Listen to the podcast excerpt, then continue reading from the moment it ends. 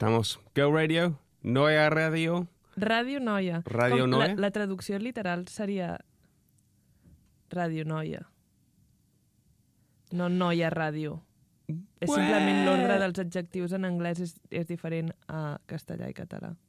Sí.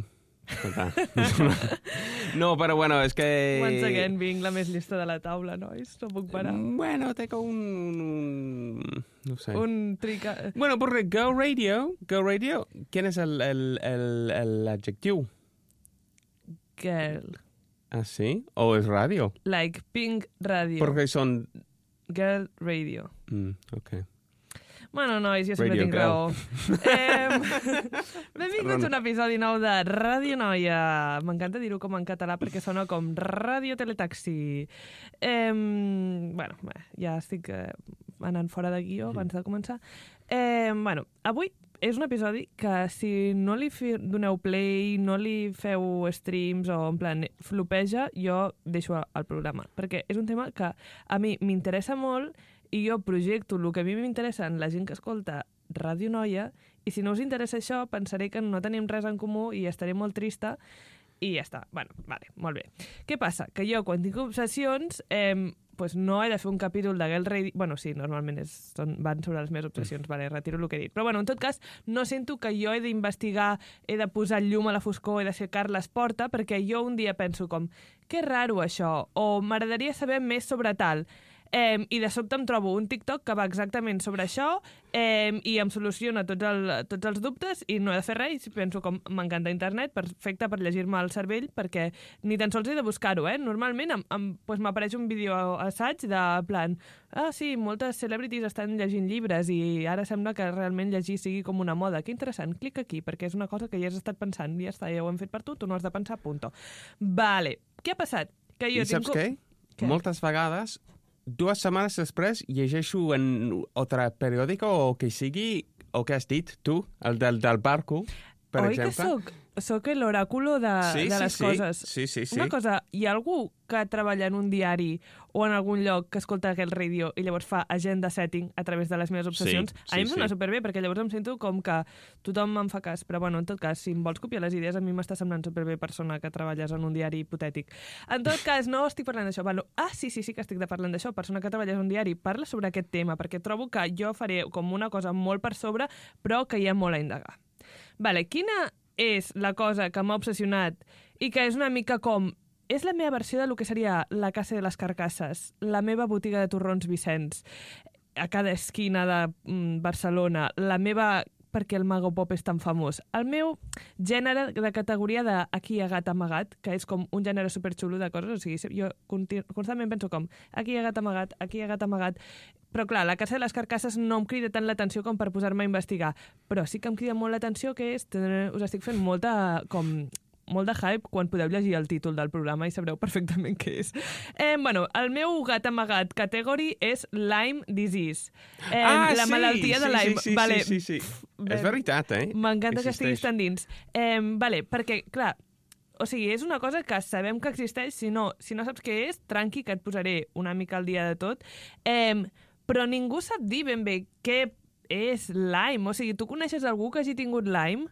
És una malaltia, ja ho he dit, sí. No. Personalment, no. No, veus? Vale. Jo el primer cop que vaig sentir aquesta paraula, Lyme, L-Y-M-E, va ser quan Justin Bieber va fer, no sé si va fer un post o no sé què, eh, a Instagram dient que tenia Lyme crònico. I jo, ui, què és això? Eh, literalment va penjar una, una foto o un post, o no sé, bueno, realment no m'he informat prou, però bueno, és igual, va penjar algú que tots ara sabem que el Justin Bieber tenia Lyme, i també tenia, a part de Lyme, pobre home, eh, mononucleosis crònica, es pot tenir? No ho sabem. Em, I símptoma, i com diverses d'aquestes malalties pues, li afectaven la pell, el, la, el, les funcions cerebrals, whatever that means, l'energia i la salut en general. Anaves a dir alguna cosa? No pots dir No, res. no, no, no. Vale. Anava a dir, de moment mal. encara no pots, no pots dir res No. perquè encara no he arribat al kit de la qüestió. Eh, vale, I llavors jo vaig pensar, què cony és Lyme? Eh, vaig a buscar una mica per sobre perquè a mi realment em costa una mica el tema de malalties i entendre i tal, però bueno, algú que em faci com 5 cèntims del, del que ve ser. Eh, perquè bàsicament em va passar amb lupus, quan la Selena Gómez eh, va explicar que ella tenia lupus, vaig intentar-ho buscar i intentar entendre i a, a dia d'avui no sabria dir-te què és lupus. Sé que és algú que és una merda tenir, que és autoimmune? No, és que pff, ni puta idea, però bueno, és una putada tenir-ho. I crec que és crònic també i que no té cura. No sé gaire més. Vale, Lyme em va passar una mica el mateix. Vaig buscar, ni puta idea, no vaig entendre res. Vaig entendre dues coses.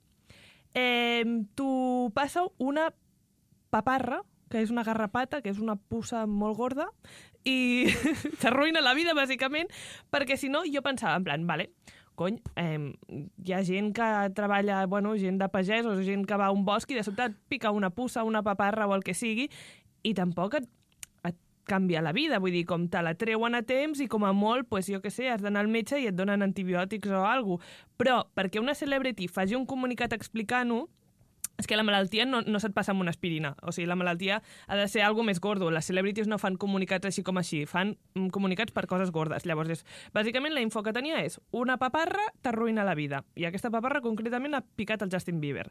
Clar, jo pff, vaig seguir amb la meva vida tranquil·lament, ma, tampoc m'importa tant com per anar constantment fent checking-ins amb el Justin Bieber i la seva Lyme disease. Total, què va passar en el moment en què jo vaig tornar a despertar eh, amb aquesta obsessió i ja es va convertir en una obsessió solidificada?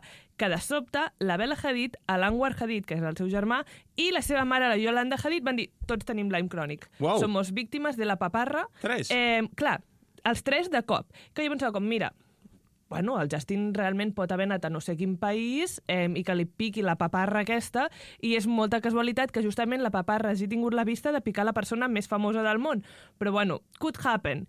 Però a sobre de picar Justin Bieber ha picat a una família sencera de supermodelos en Real Housewives of Beverly Hills. Com, qui putes és aquesta paparra? O sigui, qui ets paparra comunista? Perquè clarament aquesta paparra té l'obsessió de vull acabar amb les celebrities de Hollywood, a terminar con esta especie de personas y picaré al Justin Bieber, a la Bella Hadid, a l'Anwar Hadid, a la Yolanda Hadid, i tots se van a cagar. Clar, jo, això és la sensació que dona des de fora, no? En plan, mm, jo sento que estic davant d'una informació del món de les celebrities com molt important, no? En plan, estan amagant alguna cosa. Aquí, aquí hi ha gat amagat, com he dit abans. A quin lloc van les celebrities? Quina és la isla de les paparres? Eh, No, o però sigui- està en, en, en, En moltes, moltes països. Bueno, espera, això ja ho he investigat. Ok, No, està, ok. no, no sé, no sé. Jo us diré el que he trobat. Aquestes eren les meves preguntes prèvies a la investigació. Això és quan jo estava en plan, ok, vale, ok. que algú em digui què està passant, perquè jo simplement veig coses que no tenen sentit. Necessito que m'apareixi un d'aquests vídeos de YouTube que m'ho expliquin. No m'ha aparegut. Llavors, he hagut de fer jo els deures per primer cop a la meva vida. Mm. Això, clar, a mi la Labour no, no és la meva cosa preferida, però bueno, jo ho faig. Jo ho faig per vosaltres, perquè sé que vosaltres estàveu esperant això, que algú us vingués i us fes els deures per vosaltres i us digués què cony és Lyme disease i per què està obsessionat aquesta puça en picar a les celebrities de Hollywood concretament. Molt bona pregunta, perquè clar, ara, les quatre persones que no han estat en el tren de Lyme disease eh, dic Lyme disease perquè directament ja, ja en el meu cap és en anglès, no és malaltia de Lyme. Jo mai he sentit ningú parlar en català i dir malaltia de Lyme. Sí, Lyme disease, és la paraula Mm. en anglès ja tot junt. Però bueno, en tot cas, eh, no és com, vale, simplement ha picat a quatre celebrities, mar, és que estàs obsessionada i tot ho exageres tant. No, si tu busques a Google Lyme disease em celebrities, ja et surt com una cosa d'aquelles predeterminades de Google que et fa com... O sigui, en plan, s'ha buscat tant i és una cosa tan comuna que ja Google té un, un, un text d'aquests predeterminats que no has de clicar cap web que ja et dona ell el, el resultat. Perquè Avril Lavigne, bueno, la, tots els que ha dit, Alec Baldwin, eh, Shania Twain, Ashley Olsen, Kelly Osbourne, Amy Schumer, Shania Twain un altre cop perquè l'he apuntat dos cops, Ben Stiller, Richard Gere i molts més que eren més eh, celebrities no tan A-list. Però bueno, o sigui, et sembla poc tots aquests? O sigui, I want to meet la paparra comunista. O sigui, que, que, que no, no m'ho crec. O sigui, literalment no em crec que hi hagi un lloc als Estats Units o a Hollywood on hi hagin tantes paparres i hi hagi tanta probabilitat de que et piquin. O, o, o simplement he d'anar als Estats Units i veure què està passant. Potser allà hi ha una, una epidèmia mm, de paparres. Bueno, no passa res. No passa res. Jo ara us explico el que he trobat. Disclaimer, molt gran, per si algú es pensava que estava davant d'un un, un contingut totalment sèrio, aprovat per la comunitat científica, no és el cas. Això és el que he trobat jo buscant a Google. Mm, No és el cas? No és el cas.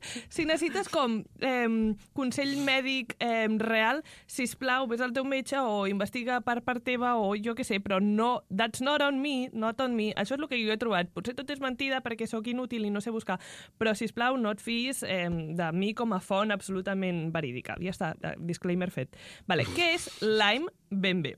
Vale? Tu dius que és Lyme disease. Necessito un context molt D'on surt? Ha, ha hagut d'aparèixer a algun lloc. Vale. Tot això comença als anys 60-70, o sigui, no fa tant.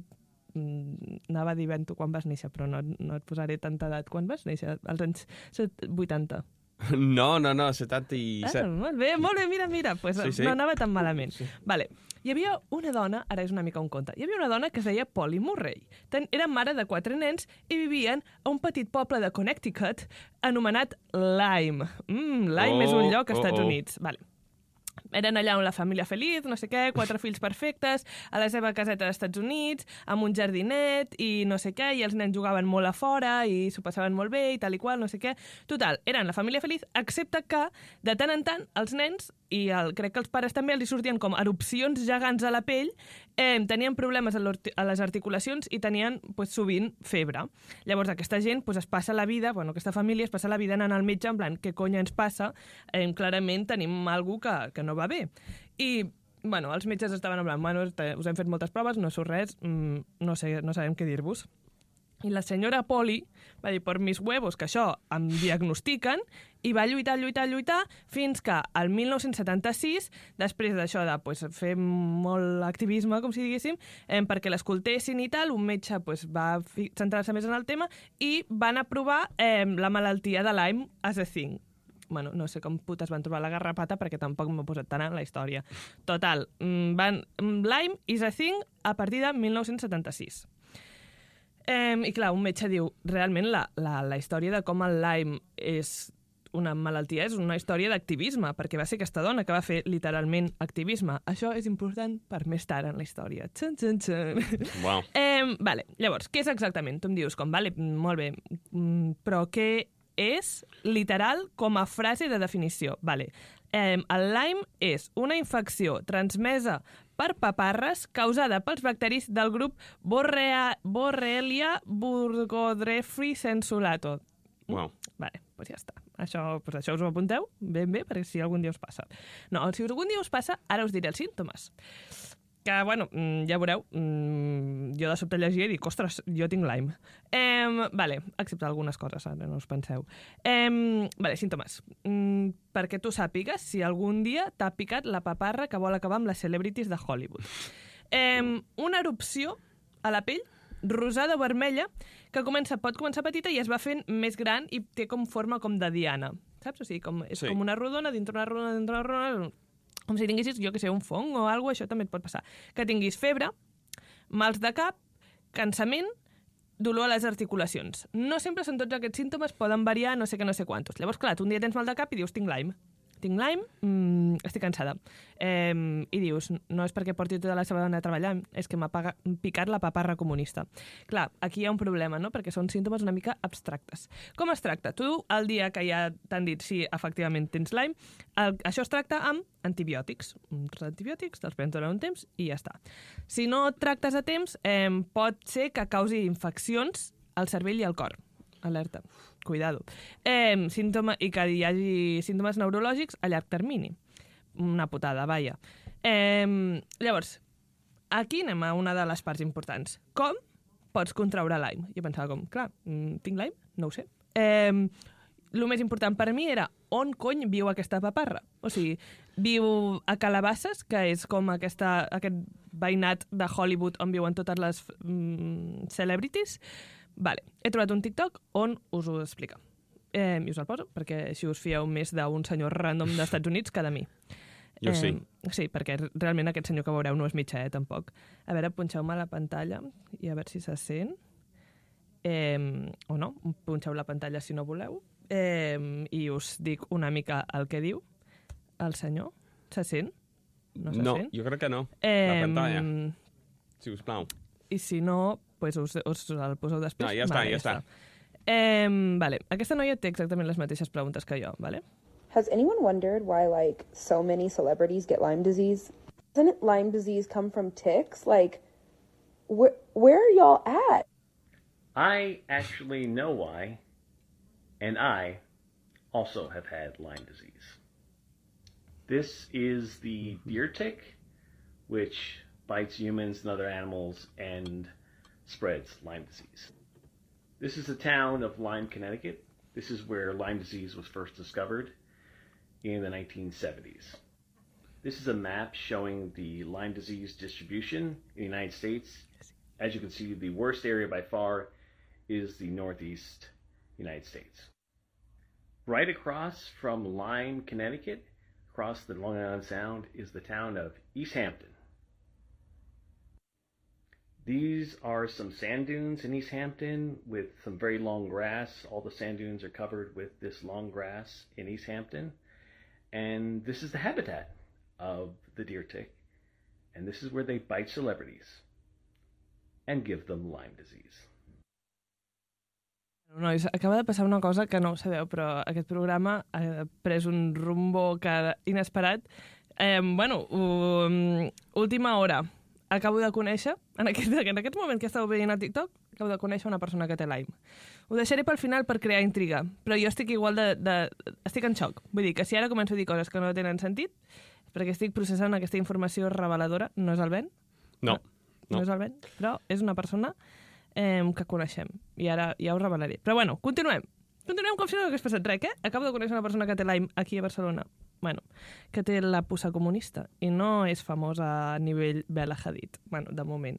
Potser et pica la puça i després et tornes famosa, també podria ser una cosa.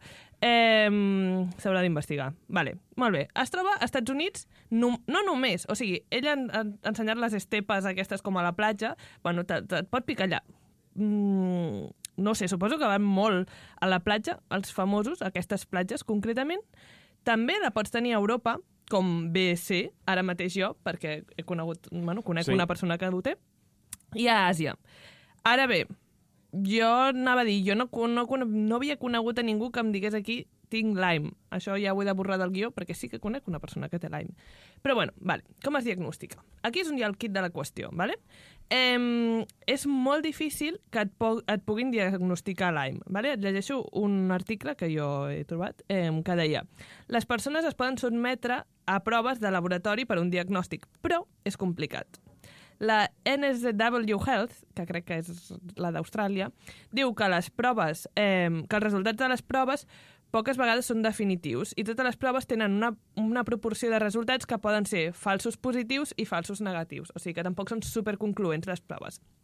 Llavors, aquí és on he descobert que hi ha el, mm, el fet que fa que la malaltia de Lyme sigui super rara i que sembli que només la tenen les celebrities. I és que la població que pot ser diagnosticada per això és una població, una part de la població que ha de tenir un nivell de vida molt alt perquè tu et puguis permetre fer-te 50.000 proves, anar a 50.000 laboratoris privats, eh, anar a 50.000 consultes privades amb metges superespecialitzats. Vull dir que no és una prova com que vas al, al, al CAP i et diuen tens pulmonia, que és com, bueno, hi ha molts casos i, i és molt fàcil de diagnosticar i ja, pues, ja et fan allà... Clar, Lyme no t'ho diuen al, al cap, saps? O sigui, és com una malaltia que no pues, queda molt per investigar o no, és molt difícil de que això de tindre un resultat concloent i per això els, els metges pues, no, no és algo, has d'anar com molt especialitzat i has de com empenyar-te tu a que t'ho trobin, perquè si no no és fàcil. Llavors, partim de que la malaltia de Lyme existeix, no estic invalidant l'experiència viscuda de ningú, eh, i està reconeguda pues, per, pel Col·legi de Metges i del món i de, de tothom, però Eh, I aquí és on hi ha la part interessant, precisament perquè sembla que només la tinguin les celebrities, hi ha molta controvèrsia eh, entorn a pues, el concepte del Lyme crònic. I ara us explicaré una mica eh, tota la controvèrsia, no estic dient que jo estigui a favor o en contra, o sigui, us explico el que jo he trobat quan buscava informació i vosaltres decidiu què pensar i què no, eh, simplement us dono la informació que he trobat. Vale. Entrem, momento, controvèrsia, ¿vale? Eh, hi han dues vessants d'aquesta controvèrsia. Eh, us explico les dues, però mm, us, sí, comencem. Per la primera seria com que la gent acusa el Lyme eh, de ser una tapadera per celebrities i, per altra banda, eh, també diuen que Lyme crònic és simplement algú que diu la gent que té síndrome Munchausen que també és una cosa que m'obsessiona a mi. Que si no sabeu què és el síndrome de Munchausen, no us preocupeu, que ara aniré per ordre i, i ja us explico què és. Vale. Lo de la tapadera de celebrities. Vale. A Reddit, que és una mm, xarxa social que jo últimament estic com bastant descobrint, jo ja sé que tu ben que ets expert, però Sí. per mi se'm fa vol a vegades, però per trobar informació de certes coses molt específiques serveix. Sí.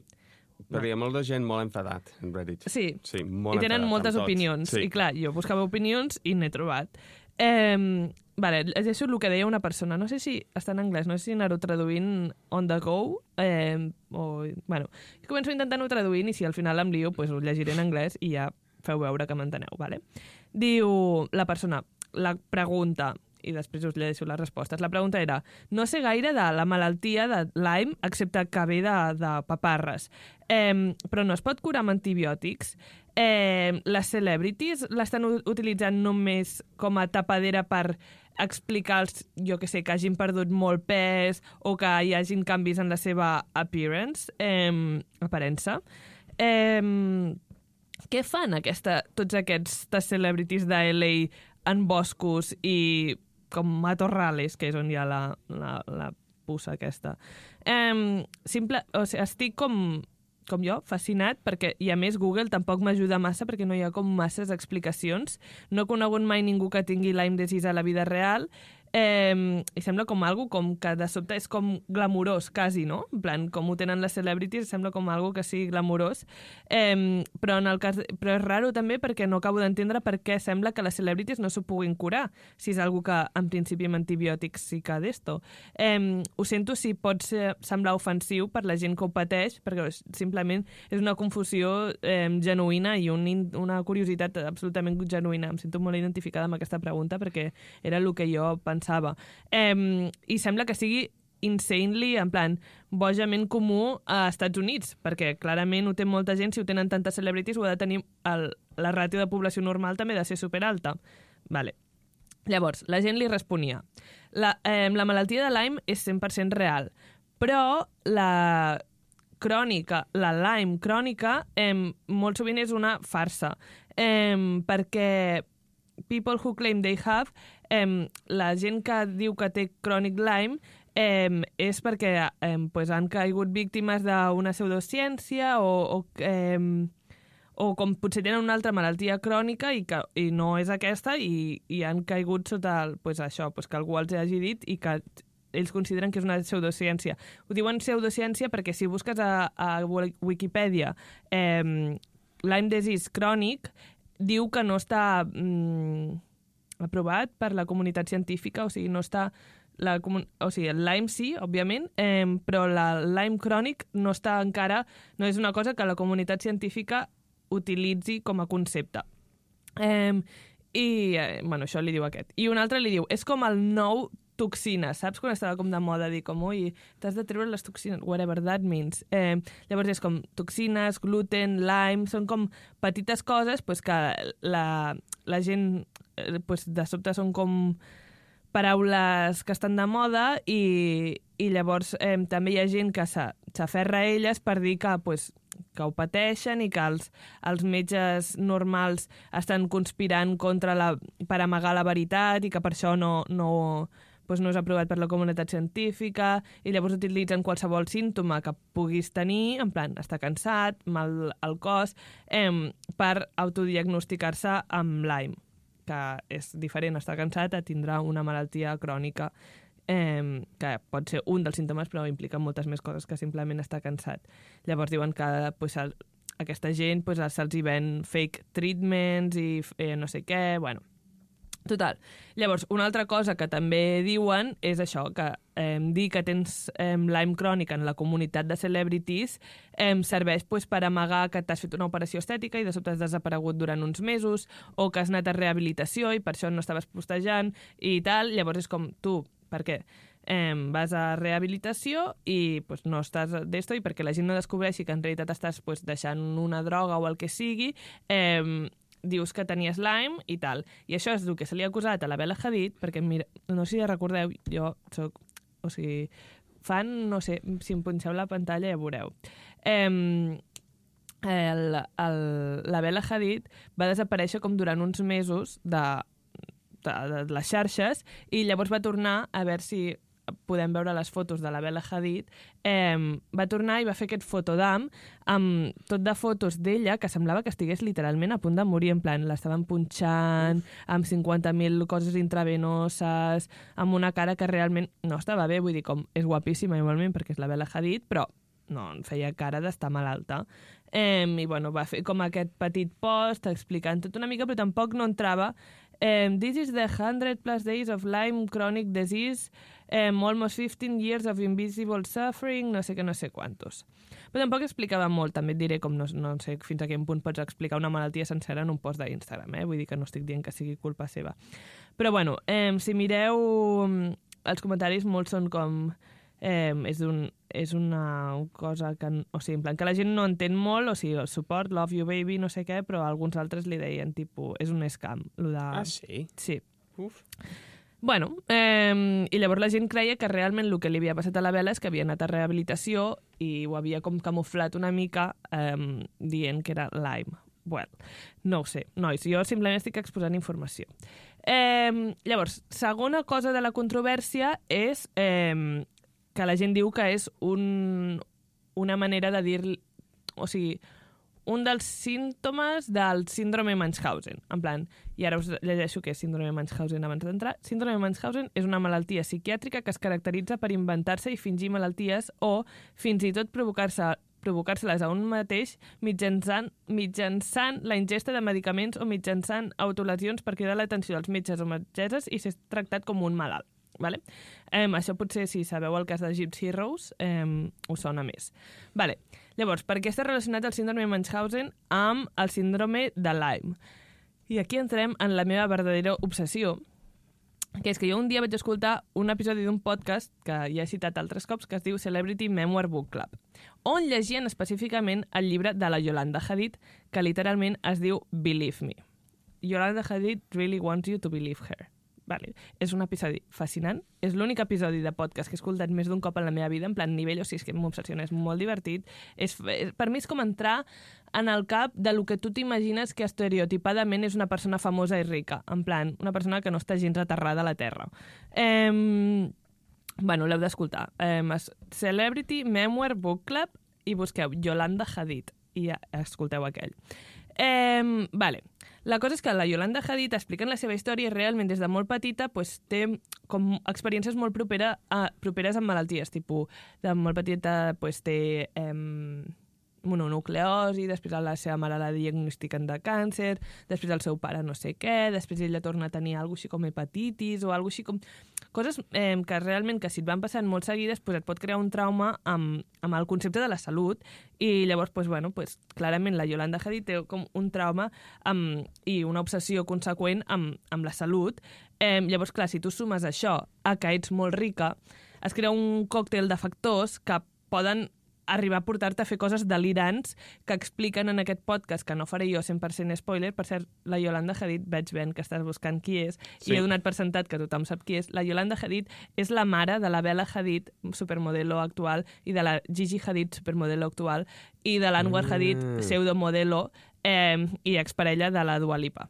Eh, vale. Eh, I és la mare i tam és famosa per haver sortit a The Rich... Eh, Real Housewives of Beverly Hills. ¿vale? Eh, de fet, d'aquí surten la, la Bella i la Gigi, i no entraré més en el fenomen Yolanda Hadid, però és que realment és una persona fascinant perquè si hi ha molts vídeos d'ella a The Real Housewives, eh, bàsicament fent-los eh, induint... Eh, com es diu, trastorns de la conducta alimentària a les seves filles per ser models. Bueno, és una cosa absurda, la Yolanda Hadid. Per això, com tot el que està relacionat amb ella, és absurda per si. Llavors, com ella va des, mm, en aquesta còctel de factors de persona com que no està massa bé i que és molt rica i que té aquests traumes previs que jo he descobert gràcies a escoltar aquest podcast, eh, fa coses com... Bueno, es va auto, no autodiagnosticar, però va, li van diagnosticar eh, Lyme. Eh, bueno, primer li van diagnosticar fatiga crònica i ella no li va semblar bé el diagnòstic, llavors va anar a Bèlgica a que li di diagnostiquessin Lyme disease crònic. Eh, I llavors els seus tractaments inclou, són coses absolutament delirants, com 90 dies d'antibiòtics. 90 dies. O sigui, els antibiòtics són una cosa que és com relativament perillosa o que has de prendre-la com amb, bueno, amb prudència perquè pots tornar-te eh, immune a l'antibiòtic. Llavors és Sí. molt perillós perquè bueno, globalment i també com a persona que tinguis resistència als antibiòtics. Bueno, ella va estar 90 dies d'antibiòtics i també durant el llibre fa coses molt boges. Tipo, hi ha una amiga seva que li, li diagnostiquen L, que és una malaltia que, eh, neurodegenerativa que et fa quedar-te paralitzada fins... És una malaltia terminal, o sigui, no té cura, i llavors ella diu com em fa molta enveja aquesta amiga meva que té L perquè almenys la gent pot veure físicament que és una malaltia, en canvi la meva és una malaltia invisible, que és com per l'amor de Déu, no estic dient que no tinguis Lyme i que no pateixis i que no sé què, però no et comparis amb la teva amiga que té. En plan, no és una competició de malalties i qui ho passa pitjor i qui ho passa d'esto, en plan. Bueno, és una cosa, l'heu d'escoltar. Eh, vale, llavors, com, òbviament, Eh, sabem que la comunitat científica molts cops passa que les dones no, no se les escolta o són oblidades, són ignorades, però el cas de Yolanda Hadid no fa cap mena de favor a aquesta causa perquè és que és absurd. Llavors, clar, la gent, eh, quan pensa el, el Lyme crònic, pensa en persones com la Yolanda Hadid, que no sé si el tenen o no, però no fan cap mena de favor amb lluitar cap a la causa. Llavors, eh, de la mateixa manera que eh, Lyme va ser reconeguda com a malaltia a través de l'activisme, ara hi ha com molt activisme per intentar reconèixer el Lyme crònic, però pa què passa? Que les persones que tenen més veu eh, són com la Yolanda Hadid, de fet tinc un fragment aquí d'ella que va anar com a una gala per intentar reconèixer el Lyme o, o una gala pel Lyme, i va dir com ho dic en anglès perquè crec que aquest s'entén, si l'intento traduir no tindrà tanta gràcia. Um, my biggest struggle every day was people telling me that maybe I have Munchausen disease. Um, deia la Yolanda. How can she look so beautiful and be so sick? How can she be in bed seven days a week and then show up to work? Well, I did. and then to applause. Because I'm a badass Dutch girl.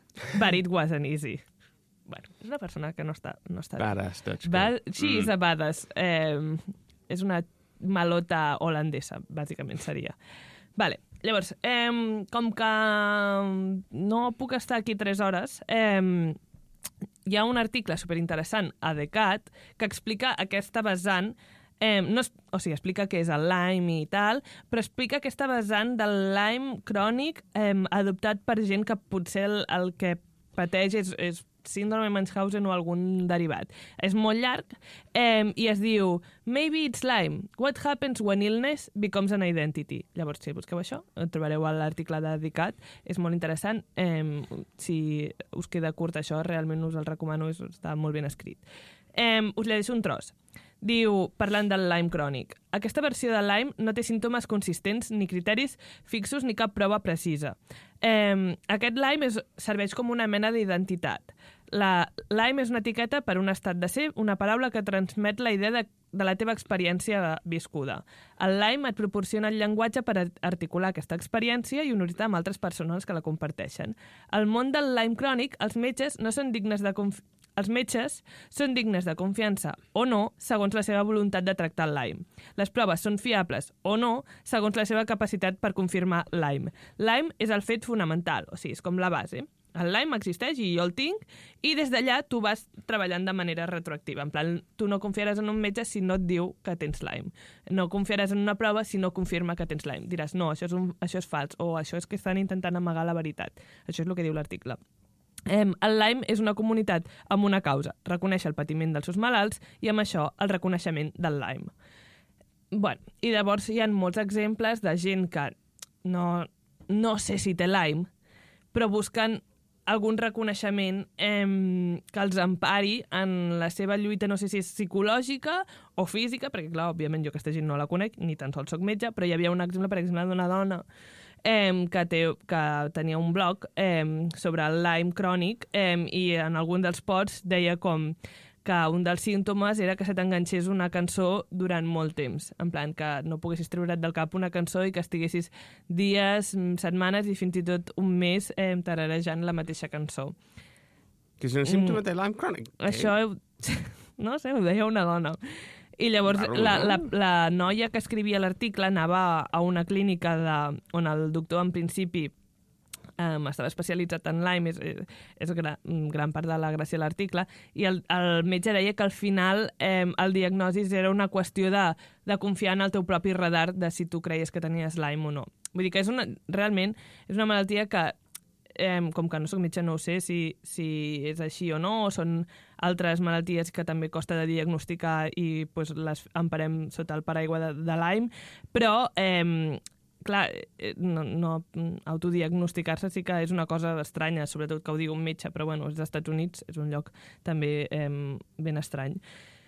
I ja està, què en penseu? Jo no he tret cap conclusió. Vull dir, estic igual de confusa. Eh, No, que em, em recordo quan jo era petit en Anglaterra sempre es deia que, que, que hasta... Uh, que, que és peligrós el Lyme, sí? Que Tu quan- havies escoltat la paraula Lyme quan eres petit? Sí, fa molts anys, fa molts anys. Sí, jo sí, vaig sí, descobrir amb el Justin Bieber i no estic fent broma. Ah, no, no, jo crec que en, en els anys 90, potser, sí, sí, és que si estàs al, al camp o que sigui... Tal, et pot sí, picar la, la puça. Sí, Però- sí, sí. Sobretot si hi ha...